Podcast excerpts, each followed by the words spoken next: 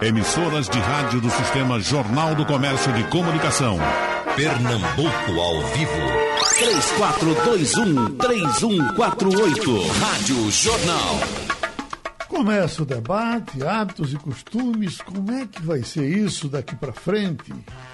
E a gente está falando daqui para frente, imaginando que essa onda passe, que a gente volte a viver uma vida normal. Voltaremos a viver exatamente como vivíamos antes ou teremos realmente que nos adaptar a outros costumes, a outros hábitos? Nós temos hoje o doutor médico e piloto Paulo Neto, que está em Hong Kong, para sentir a qualidade da, do, do, seu som. Doutor Paulo, tudo certo por aí? Bom dia, Geraldo, para você. Ah, te escuto alto e claro, tá muito bom o, a qualidade do áudio. Juro que vai estar melhor do que a do Zé Nivaldo. Quer ver? Professor Zé Nivaldo, aqui pertinho de mim, como é que está a sua qualidade? A minha qualidade está excelente. Agora estou surpreso com a qualidade de Paulo. Já viu? Impressionante. Mas a sua está muito boa também. E o nosso Fernando Beltrão, professor Fernando, amigo, como é que está a sua qualidade?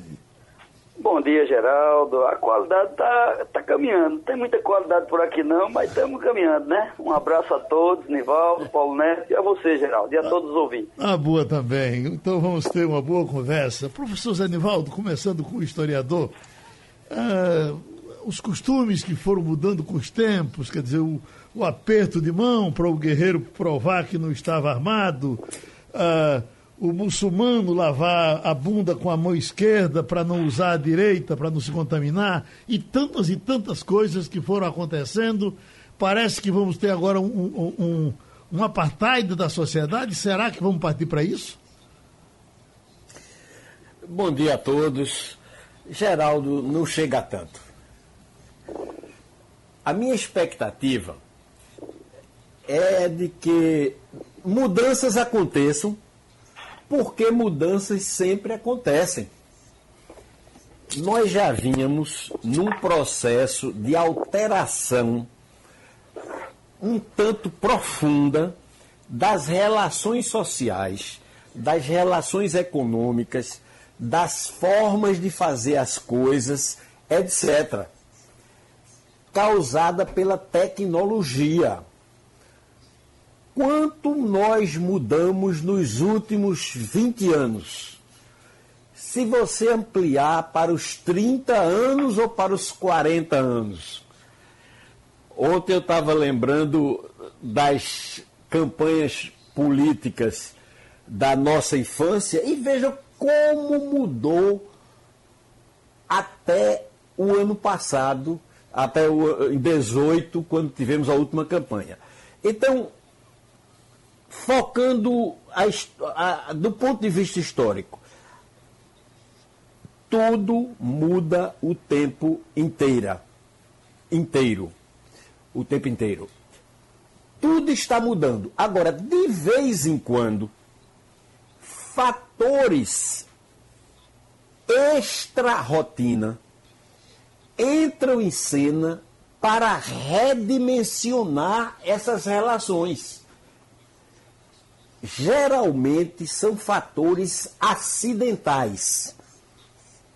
Como? Depois de uma guerra, por exemplo, nada será como antes. Depois de um terremoto, por exemplo, nada será como antes.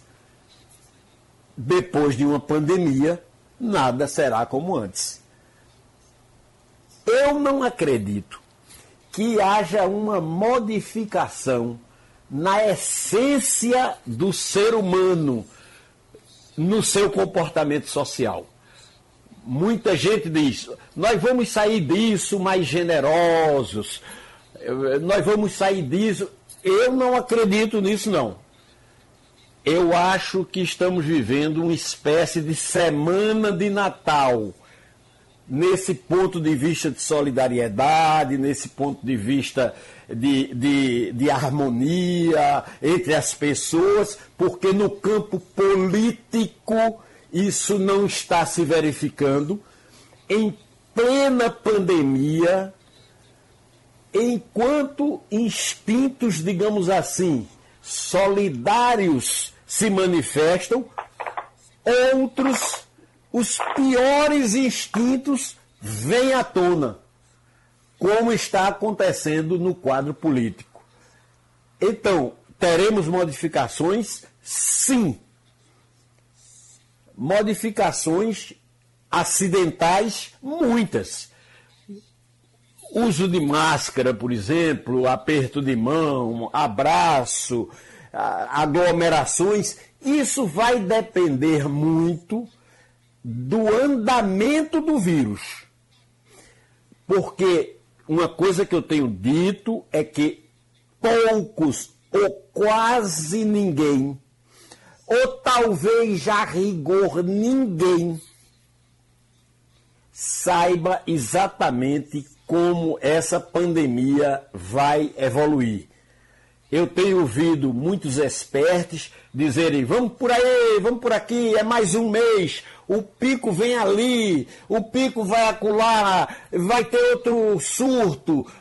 E ninguém, a rigor, sabe do que está falando. Então, para não arriscar é, dizer besteiras sobre, comporta sobre o comportamento, o lastro histórico dessas grandes interrupções da rotina social apontam para uma recomposição das relações no futuro, sabendo-se que nada será como antes, porque nada já seria como antes, e só que essa pandemia vai acentuar, acentuar tendências que já estavam se desenhando no corpo social. O senhor lhe mandei ontem, não, também não sei se o senhor já tinha, eu vou até para lhe jogar agora. Ah, José. É, eu recebi de um amigo um, uma, uma, uma propaganda de um hotel de de Campinas, em São Paulo. Acabei de lhe mandar agora. É, é, e é impressionante como, como eles vão mostrando a, a, a forma de, de, receber agora os, os clientes. Uma tecnologia avançada, é, aquele exame do olho, o, o, o, o medidor de febre, um ozônio para botar nos pés. O senhor vai receber aí e me parece que aí o senhor tocou nesse assunto da, da questão tecnológica. Essa, sem dúvida, vai ser usada muito bem pelos shoppings que estão abrindo, já estão reabrindo dessa forma, pelos hotéis. Eu acho que, sem dúvida, é, é, é, essa, a inspiração desse, desse, desse hotel, ele, ele já está entrando, não, é só dele, certamente muitos já estão fazendo isso, isso e vai ser assim. Já viu aí? Sim, é, não, eu conheço a, a, o protocolo. Conhece, né? E esse, esse encaminhamento, Geraldo, isso vai, ser, vai acontecer. As relações sociais, elas não, elas sofrerão grandes alterações. Entretanto, é preciso separar o que é essencial do que é superficial as relações mais profundas, elas ainda não sofrerão ruptura, como sofrerão no futuro, pelo andamento da própria tecnologia.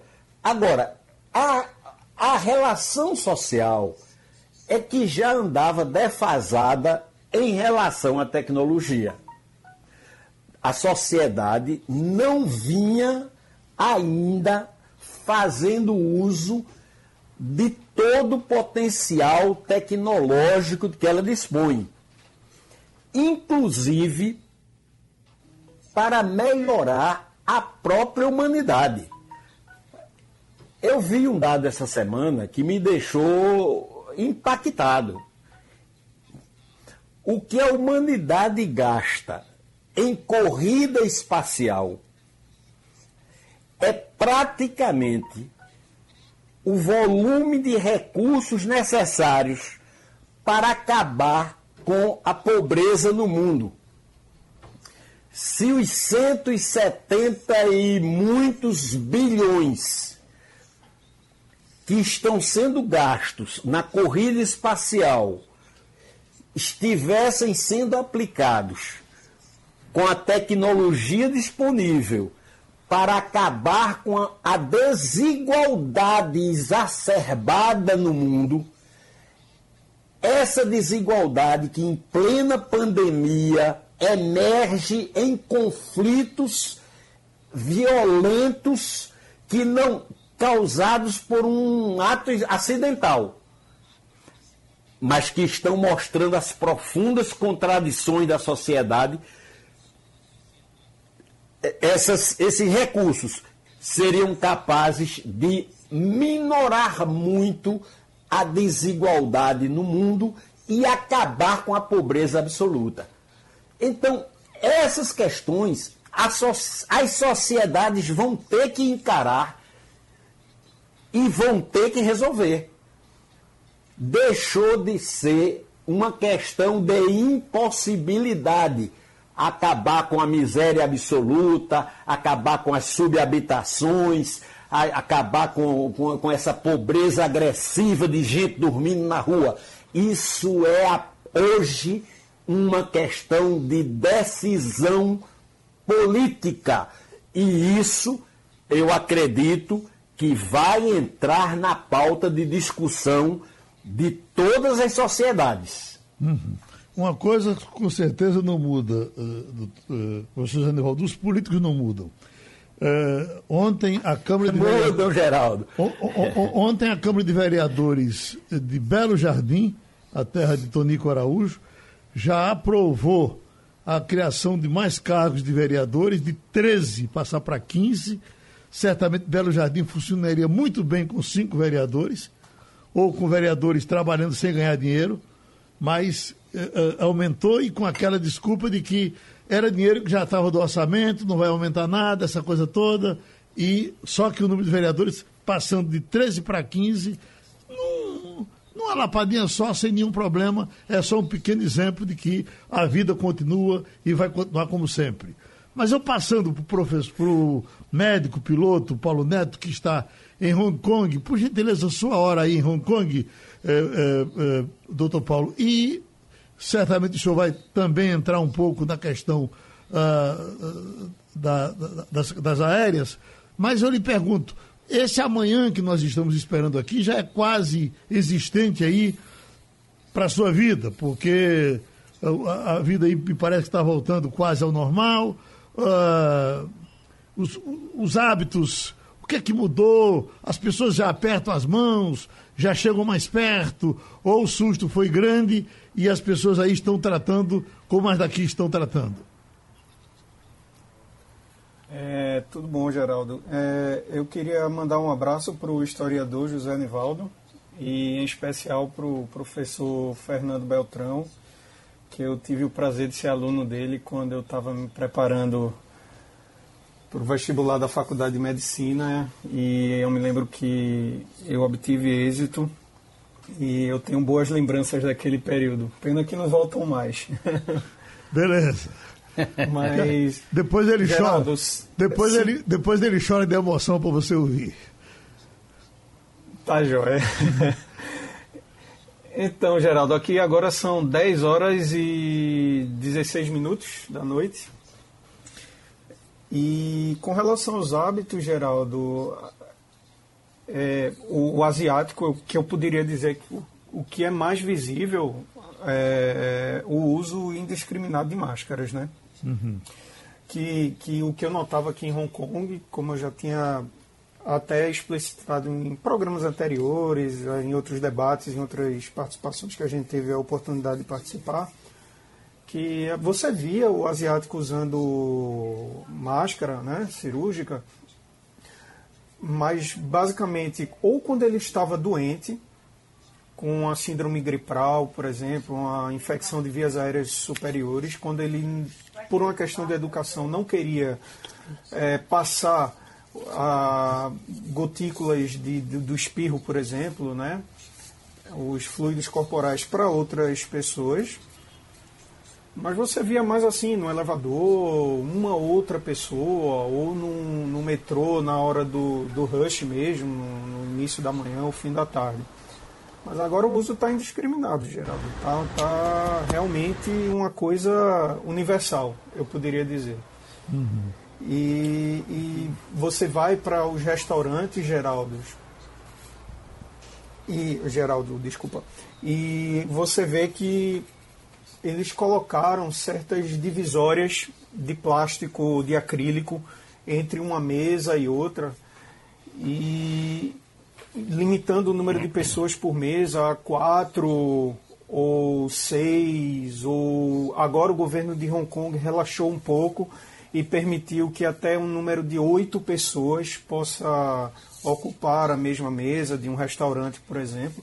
Entretanto, Geraldo, de ontem para de ontem para hoje é, houveram 11 novos casos em Hong Kong.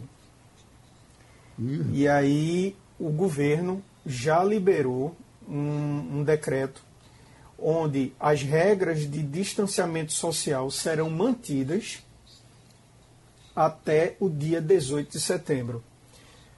E isso foi um balde de água, água fria em toda a indústria aeronáutica aqui de Hong Kong, Geraldo, porque o decreto inicial tinha sido para que esse, esse, essas regras de distanciamento social e o fechamento de fronteira, permitindo que apenas os residentes de Hong Kong possam entrar em Hong Kong e, mesmo assim, passar por um período de quarentena, é, tinha sido até dia 18 de junho, quando o decreto foi inicialmente publicado.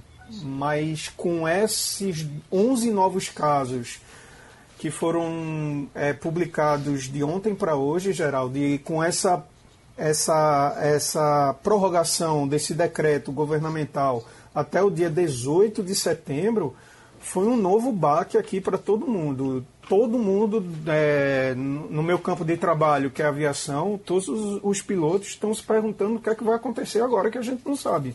Veja que a mesma, coisa, de, a, mesma é, coisa, a, mesma coisa aconteceu com Israel. Não sei se Mário Roberto já lhe falou. Hoje ele ligou para. É, é, entrou no ar aqui lamentando porque uh, Israel havia comemorado nos hospitais zero de doentes, nada de morte, a, a, a situação quase que voltando ao normal, ou, ou normal, inclusive na área de, de aviação, as coisas já bem adiantadas.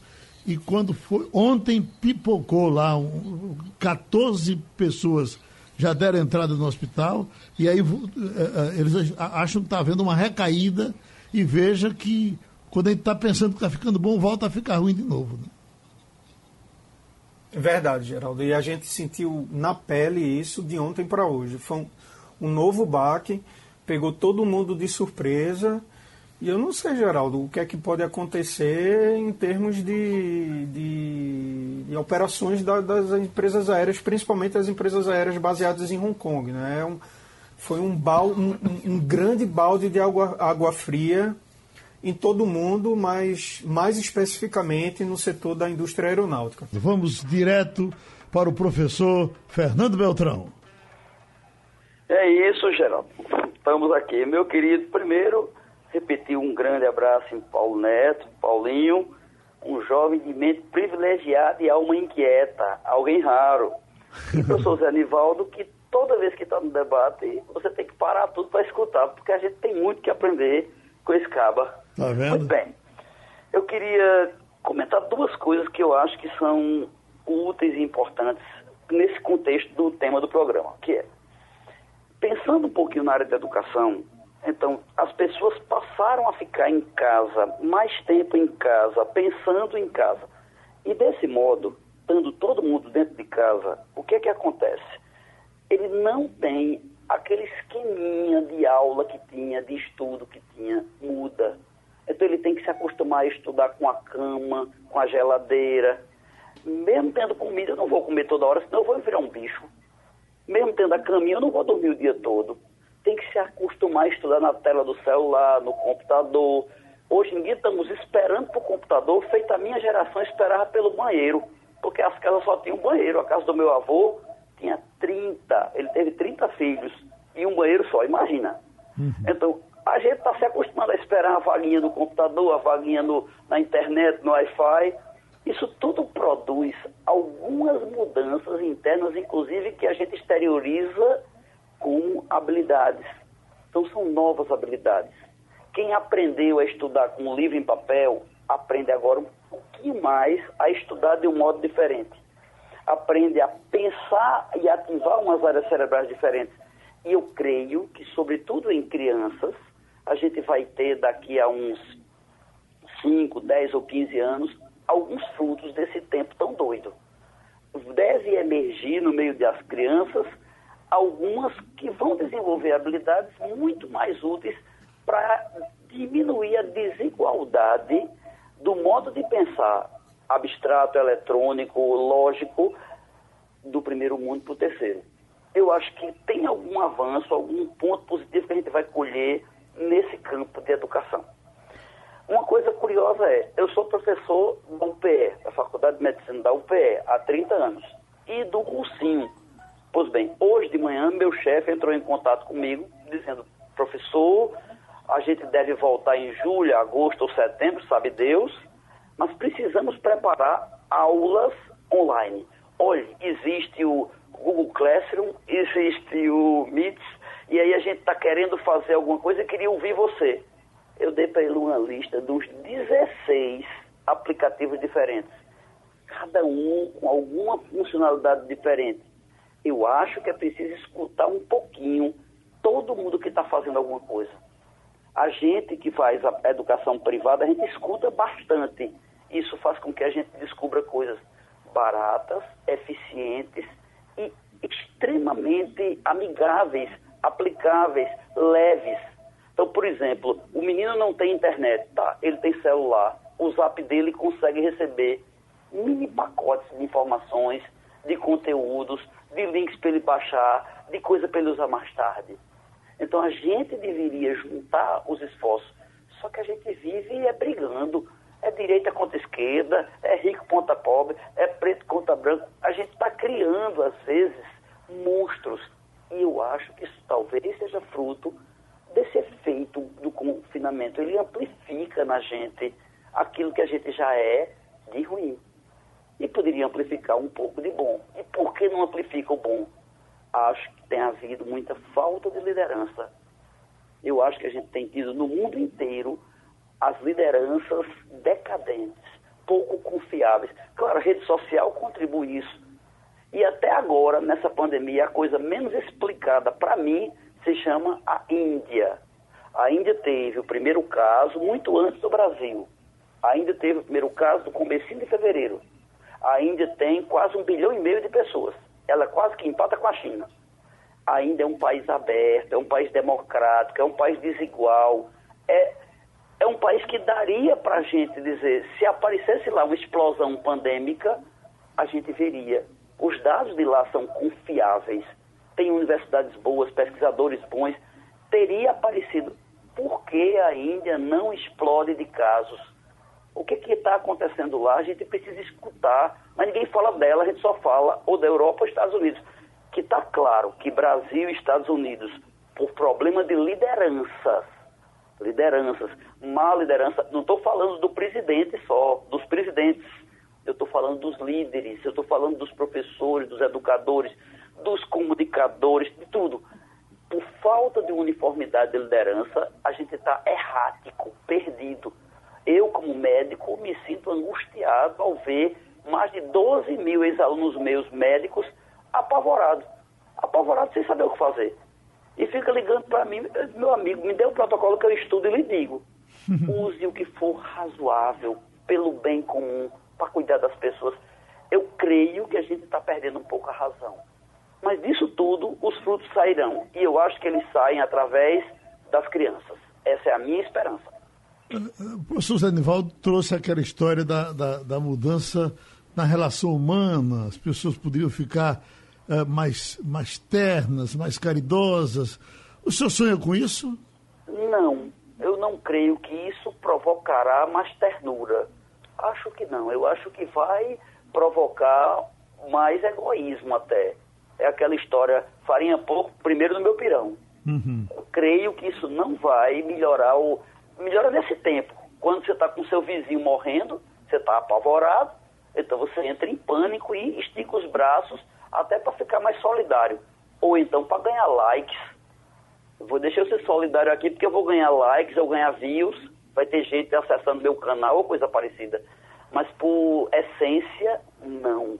Eu acho que a essência não tem sido é, modificada, transformada. Acho que muito pouco. É isso. Ô Geraldo, Pois não, professor, foi citado. vou, vou só jogar uma um bomba no colo do professor Fernando e, e, e sair de junto. Tá bom. A diferença entre a Índia e outros países de grande população ou de pequena população está no uso generalizado, protocolizado da hidroxicloroquina no tratamento preventivo dos casos e no tratamento inicial dos casos. Perfeito. Eu não vou me alongar porque eu tenho quase um acordo com o Geraldo Freire de não me meter naquilo que eu não entendo. Não, professor. Agora. A essa, a essa altura a gente precisa. eh, Essa informação está é, é confirmada, a gente precisa sa- É, saber dela. Tá né? certo, tá certo. Veja, Passa, professor Nivaldo. passa a bola para o doutor Fernando. Pois não, Tá doutor certo. Fernando? Veja, professor Nivaldo, eu estou dizendo isso até para produzir pensar. É uma pena que a gente esteja destruindo a parte arte da medicina. Medicina é arte e artista é livre. O médico precisa escutar que quando se usa uma medicação, a hidroxicloroquina e a cloroquina são usados há muito tempo mesmo. Ela foi estimulada, mandada, pedida, pelo amor de Deus, use agora no Zika, para médico, como preventivo, inclusive. Então não é. Dos médicos que eu conheço, que são raiz mesmo, aquele cara bom, que está aí há 10, 20, 30, 40, 50 anos de medicina, quando tem um dele doente, ele recorre ao antielmíntico, que é uma coisa que muita gente não entende. Como é que remédio de verme, remédio de lombriga, remédio ancilóstomo, como é que ele serve para um, um bicho desse diferente? A lógica é assim, esses vermezinhos, chamados nematelmínticos, feito lombriga, todos eles têm uma etapa onde eles passam pelo pulmão, todos, porque a larva dele respira oxigênio. Como ele passa pelo pulmão e o pulmão, o alvéolo do pulmão, é a superfície maior de todas que a gente tem exposta. Toda pessoa tem mais ou menos 70 metros quadrados de pulmão exposto às porcarias que entram. Então, lá dentro tem um sistema de defesa muito especial. Se o medicamento consegue atuar em em quem passa por ali, por similaridade, vou tentar com alguma doença respiratória, com alergia ou com algumas viroses respiratórias. E os resultados são bons. Tem muita coisa que a gente deveria, como médico, dizer, mas aí fica, eu preciso seguir um protocolo de A ou de B que depende da opinião política. Meu Deus do céu, não tem nada a ver com nenhum político do mundo. Tem a ver com a arte da medicina, que é de amar o desconhecido, abraçá-lo Oh, e viver com ele, chamá-lo para a vida, ao invés de empurrá-lo para o buraco pelo medo de um protocolo, de um pedaço de papel que está escrito que cuidado, porque no caso grave não deve ser usado. Claro, tem nenhum efeito mais. Agora, professor Zenivaldo, eu, eu, tenho, eu- eu eu tenho queria- procurado ler tudo que me aparece com relação a isso e eh, vejo sempre um vai e volta, serve, não serve, para ali, para acolá. Com relação à Índia, que é essa coisa tão, tão, tão particular, o senhor tem informação fundada e, e segura de que está sendo usado lá como preventivo? Não Sim. necessariamente. Não dá para dizer que está Ah. sendo usado em protocolo escrito. Eu nunca vi. Agora, que para classe médica, como preventivo, sim. Olha, eu vou, eu vou recobrar a palavra, Geraldo, Pois não. porque veja, eu não sou médico, óbvio, não entendo de remédio, de cloroquina, de re, receita isso. Jamais saberia uma explicação brilhante como essa do pulmão que foi dada agora com um brilhantismo excepcional pelo doutor Fernando.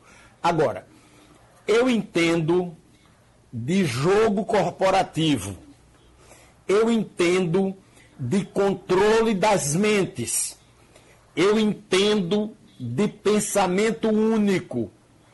E desde o início, eu não entendo como é que um medicamento que pode fazer efeito sem ter as desindicações que foram ditadas aí, porque o doutor Fernando disse esse medicamento é usado há, há, há 80 anos e não mata ninguém. E, não, não, e... não mata ninguém, não posso afirmar. Não mata ninguém, não. Ele pode ser usado por qualquer médico, porque ele tem contraindicações como toda medicação, mas é muito Sim. menor do que Viagra, mas muito menor. Pronto, então já a, me apavorou. Geraldo, Geraldo, escute, deixa eu formular o raciocínio para deixar com clareza. O, o medicamento tem estudos, inclusive na Índia, inclusive na China, inclusive no Japão, que mostram um efeito positivo na fase inicial da doença. Ponto. Existem contraindicações? Claro. Se você lê uma bula de remédio, não toma nem um cachete. Ponto de novo. Eu fico indignado quando pessoas tentam manipular a informação e mais do que isso, a vida das pessoas, proibindo uma medicação que, na dúvida, pode curar. Se não existe uma vacina, qualquer medicamento que tenha provado na prática médica e aí eu convoco 90% dos médicos que estão aí na linha de frente para darem depoimento e desafio aqueles contrariam o que eu estou dizendo. Porque o que eu estou dizendo não é de conhecimento próprio, é de levantamento, é de pesquisa, é de. Todo, todo estudo que foi feito para tentar desmoralizar a hidroxicloroquina, inclusive esse último da revista Lancet, estão desmoralizados. A Lancet já disse que errou, já disse que houve má fé dos pesquisadores. Por que houve má fé? Porque grandes corporações farmacêuticas do mundo estão numa corrida pela criação de uma vacina que será 20 ou 30 ou 40 ou 50 vezes mais caras do que os atuais medicamentos. Japão, Estados Unidos e Rússia e China estão numa corrida laboratorial pela vacina salvadora. Enquanto isso, os protocolos proíbem o uso da hidroxicloroquina e essa é uma atitude que pode ser assassina. Ou seja, estão privando aqui mesmo em Pernambuco estão privando os pobres que recorrem ao serviço de saúde pública de um medicamento que, se você chega no atendimento privado, tem direito imediato, tem acesso imediato. Onde foram parar os 125 mil comprimidos de hidroxicloroquina que o governo de Pernambuco recebeu? E não está disponibilizando para os pobres? Essa é uma questão muito séria, Geraldo Freire. Deixa, deixa eu, já que nós temos outro médico do outro lado do mundo, eh, deixa eu perguntar ao, ao, ao doutor Paulo Neto, eh, esse assunto certamente passou por aí. É com o mesmo otimismo que está sendo dito aqui agora, ou é um pé na frente e outro atrás, doutor Paulo? Geraldo, eu diria que é com um pé na frente e outro atrás. É, o que eu posso dizer em termos de, de uso de cloroquina e em termos de protocolos hospitalares para tratamento de pacientes portadores de Covid-19, eles deixam muito a cargo do médico é, e que o médico possa ter é, uma interação é, dele com o paciente, explicar os riscos, benefícios e, se for o caso, usar determinada medicação. É, essa, essa autonomia do médico, que a gente sabe que, é, que deve ser respeitada no que diz respeito ao tratamento, a relação médica-paciente, ele não foi afetado aqui em Hong Kong, é uma autonomia de relação médico-paciente que é, que é respeitada, que continua sendo respeitada e que na ausência de evidências científicas ou de um corpo científico é, é, que corrobore para sim ou para não, estatisticamente falando, o, o, uso da cloroquina, então é, cada médico vai usar a, a medicação ou não de acordo com as suas convicções, de acordo com o que existe disponível na literatura científica e de acordo com o que ele vê clinicamente no paciente dele. Se o paciente já está no estágio mais avançado, internado em ambiente de terapia intensiva, necessitando de ventilação mecânica, ou se é um paciente ainda em fase inicial com sintomas às vezes inespecíficos que não está com uma dificuldade respiratória que exija ele, ele ser internado, por exemplo. Então, é isso aí, Geraldo. Eu diria que é um depende muito de cada médico e da relação dele com o paciente que ele está tratando. Não existe um corpo, não existe uma diretriz oficial do governo que diga que é para usar ou que não é para usar. Eu só lhe pergunto com, uh, uh, como uso, uso, uso, uso como preventivo Teria sido falado isso? Não, Geraldo, não que eu tenha conhecimento. No momento que o professor é, Nivaldo Júnior né, uhum. estava falando, eu pesquisei aqui e eu até achei na, na mesma revista que ele, que ele reportou no, no comentário dele, na Lancet. Uhum. E a Lancet aqui, num artigo que foi publicado aqui no dia 17 de abril, ela fala realmente eu vou fazer uma tradução bem rápida para você aqui, mas ele diz que o Conselho Médico de Pesquisa da Índia, é, subordinado ao Ministério da Saúde e da Família, tem recomendado o uso da cloroquina como profilático. Ele até coloca 400 miligramas duas vezes ao dia, no primeiro dia, e, aí, em seguida 400 miligramas é, uma vez por semana para pacientes assintomáticos, ou desculpe, eu vou, vou refazer a tradução. Então ele coloca o uso profilático da cloroquina para é, profissionais de saúde assintomáticos que tratam de pacientes com suspeita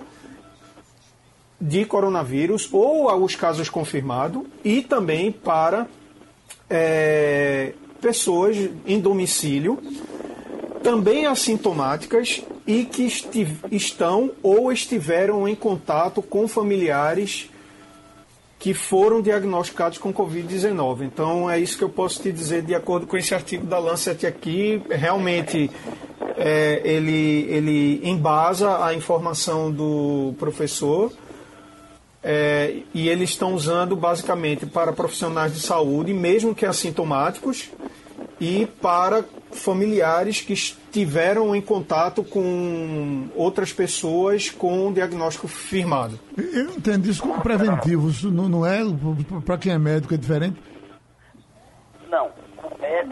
Não, é, eu estou também entendendo como preventivo, Geraldo, porque a palavra-chave no meu entendimento aqui é que ele está até tratando pessoas assintomáticas. Certo. Que meu prezado professor médico Fernando Beltrão me socorra, porque quando o assunto cloroquina entrou, aqui o meu computador chega a estar tá poluído, é coisa de todo lado chegando. Tem aqui, por exemplo, Fábio de Casaforte, dizendo que a hidroxicloroquina está sendo usada de forma uh, massiva em toda a África, Angola e vem por aí. Tem dá, dá, números aqui que eu não posso confirmar, mas ele se identifica como Fábio de Casaforte. Tem Fernando que está no Jordão que traz uma pergunta interessante. Diz, pergunte aí, por gentileza, se a cloroquina está curando com tanta facilidade na África, por que não cura nos Estados Unidos? Está curando. Pro, professor Fernando? Eita. Opa. É, é, Geraldo, deixa eu invadir um pouquinho. Pronto, vamos lá, vamos lá, porque Enquanto parece que o professor Fernando é. restabelece. Vou botar cloroquina no telefone pode, dele. Pode interromper, pode, inter... pode ter, professor Fernando. Veja, Geraldo, uhum. a questão de cada país tem que ser analisado de acordo com a sua realidade. A cloroquina, pelo que eu sei, veja, volto a dizer, não sou médico, não entendo, não prescrevo, nem coisa nenhuma.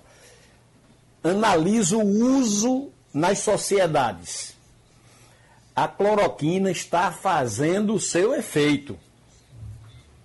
Não tenha dúvida, as previsões apocalípticas para essa pandemia estão muito aquém. A gente falou aqui já num debate que a peste negra e outras doenças tal que correram frouxos sem sem eh, vacina e sem, e sem medicamentos, matavam metade da população, um terço da população. Então, existem muitas mortes? Sim. Eu mesmo já perdi muitas pessoas queridas e me recusei a fazer homenagens individuais, porque são tantas que torna impossível. Agora, o uso desses medicamentos não protocolizados, não oficializados, porém com efeito em determinadas fases da doença, tem mantido os níveis de, de morte dentro de um padrão muito aquém do que aconteceu, por exemplo, com a gripe espanhola e, e, e com a tuberculose, e, que matou milhões, bilhões de pessoas. De, deixa entrar o professor. Então, já, há um efeito. O professor Beltrão já está na linha, professor Zandvaldo. Professor Fernando Beltrão? Muito bem, Geraldo. Vê. É importante que as pessoas entendam uma coisa, porque isso não é explicado. Veja, a hidroxicloroquina se tem efeito, eu acho que tem, tendo efeito, é na fase de multiplicação viral, é no comecinho.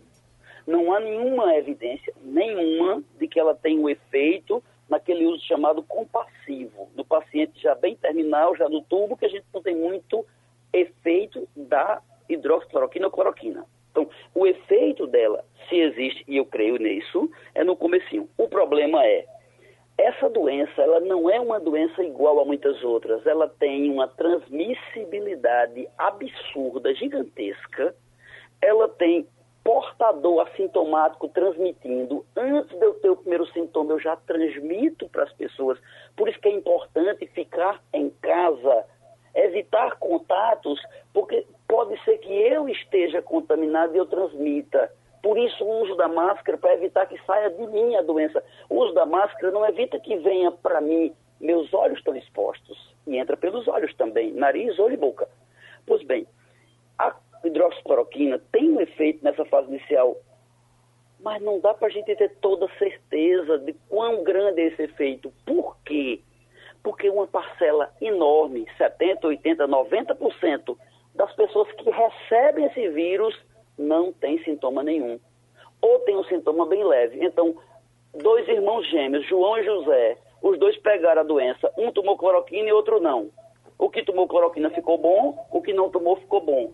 Aí o que, que a gente diz? É porque a cloroquina não teve efeito.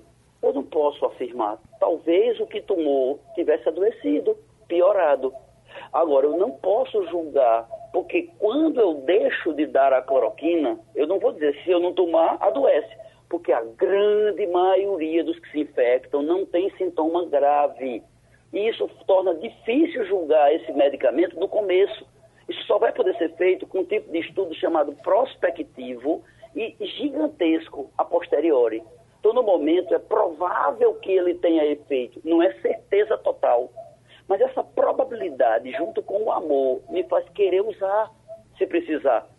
Existem medicamentos, e eu vou usá-los todos, a ivermectina, a azitromicina. A, a propaganda, às vezes, atrapalha. Me escuta, me escuta, vê. Todo mundo sabe que antibiótico mata bactéria. É. Antibiótico não mata vírus. É. Se antibiótico mata bactéria e não vírus, se essa doença é uma virose, por que, que um medicamento usado no mundo inteiro como coadjuvante é a azitromicina, que é um antibiótico? Isso tem a ver com aquilo que eu disse no começo, com a superfície pulmonar, isso tem a ver com ele atua nos sistemas imunológicos, ajudando. Ele é um leve alterador de funções de defesa da gente. Então, é um coadjuvante é usado. Eu não estou usando ele para matar uma bactéria, mas talvez, já que eu estou com um vírus, ou talvez esteja, para evitar que a bactéria colonize meu pulmão. Então, a comunicação. Aí alguém vai e diz três verdades. Azitromicina é antibiótico, isso é verdade. Antibiótico é para bactéria, isso é verdade. Antibiótico não mata vírus, isso é verdade. Então, não vou usar azitromicina. Isso não é verdade a gente deveria estar escutando mais os profissionais. Um dos problemas que a gente tem no mundo hoje é que as universidades não são, de verdade, órgãos de ciência. Elas estão muito confusas, elas estão em show demais. doutor Fernandinho, doutor Fernandinho, doutor Fernandinho, o nosso horário estourou. Oh, desculpe. Mas nós estamos devendo uma coisa para amanhã. A, a, nós três aqui e quem puder nos ajudar, inclusive no mundo todo é, descobrir o que é que está acontecendo na Índia, tá certo? Ótimo. V vamos correr para a Índia. Não vamos, não vamos pensar noutra coisa de hoje para amanhã, tá certo? Tá, Joel. E gente Posso que nos escuta. Comercial, Geraldo. Gente que nos escuta na Índia, por gentileza, entre em contato com a gente que o tempo venceu. Muito obrigado. Sugestão ou comentário sobre o programa que você acaba de ouvir, envie para o e-mail ouvinte@radiojornal.com.br ou para o endereço Rua do Lima 250, Santo Amaro, Recife, Pernambuco.